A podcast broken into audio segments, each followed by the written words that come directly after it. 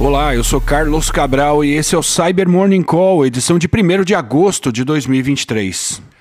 O time da ASEC documentou nessa madrugada uma campanha em que adversários estão infectando alvos na Coreia do Sul com um conjunto de ameaças conhecidas e cuja cadeia de ataque é baseada em falsos instaladores de aplicativos de VPN. Nesses ataques, os adversários procuram atrair a vítima para sites em que podem fazer o download de uma versão adulterada do instalador desses utilitários. Ao executar o pacote, é feita uma instalação do software original, no entanto, é também instalada uma ameaça cuja função é infectar o alvo com um agente da ferramenta de pós-exploração Sliver C2, a qual possui uma série de funcionalidades maliciosas, mas que nesse cenário está sendo usada para baixar e instalar uma outra ameaça, a Mesh Agent, que permite o controle remoto do alvo.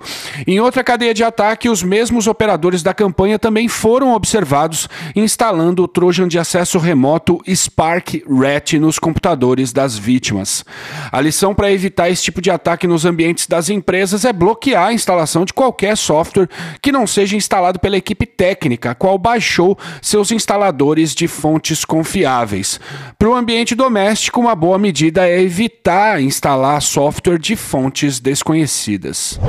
E o pessoal da Aqua documentou a volta de uma campanha de sabotagem contra sistemas em nuvem que agora tem afetado instâncias do Jupyter Notebook. O ataque é conceitualmente simples. Na primeira fase, os adversários fazem buscas no Shodan por instalações dos mais variados sistemas que estejam desprotegidas e expostas à internet.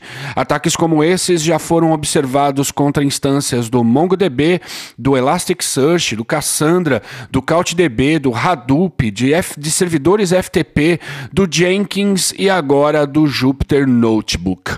Tendo encontrado um alvo, os atacantes instalam nele um script que simplesmente destrói o seu conteúdo.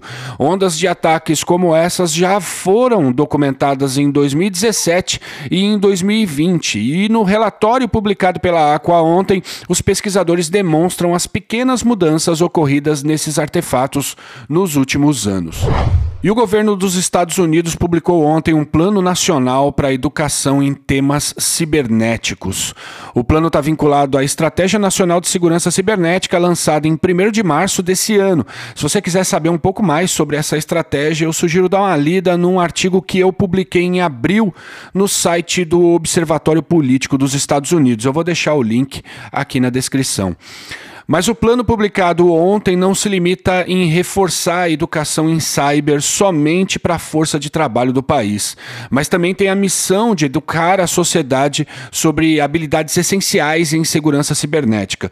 O documento é orientado por três temas imperativos: alavancar ecossistemas adaptáveis para efetuar mudanças em escala, permitir o desenvolvimento de habilidades cibernéticas ao longo da vida e aumentar e aprimorar a força de trabalho cibernética por meio da melhoria de sua diversidade e inclusão.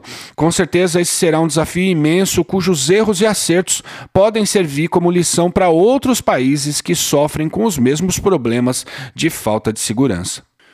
E é isso por hoje. Obrigado por ouvirem o Cyber Morning Call e tenham um bom dia. Você ouviu o Cyber Morning Call, o podcast de cibersegurança da Tempest. Nos siga em seu tocador de podcast para ter acesso a um novo episódio a cada dia. E para saber mais sobre a Tempest, nos siga no Instagram, Twitter e LinkedIn ou acesse www.tempest.com.br.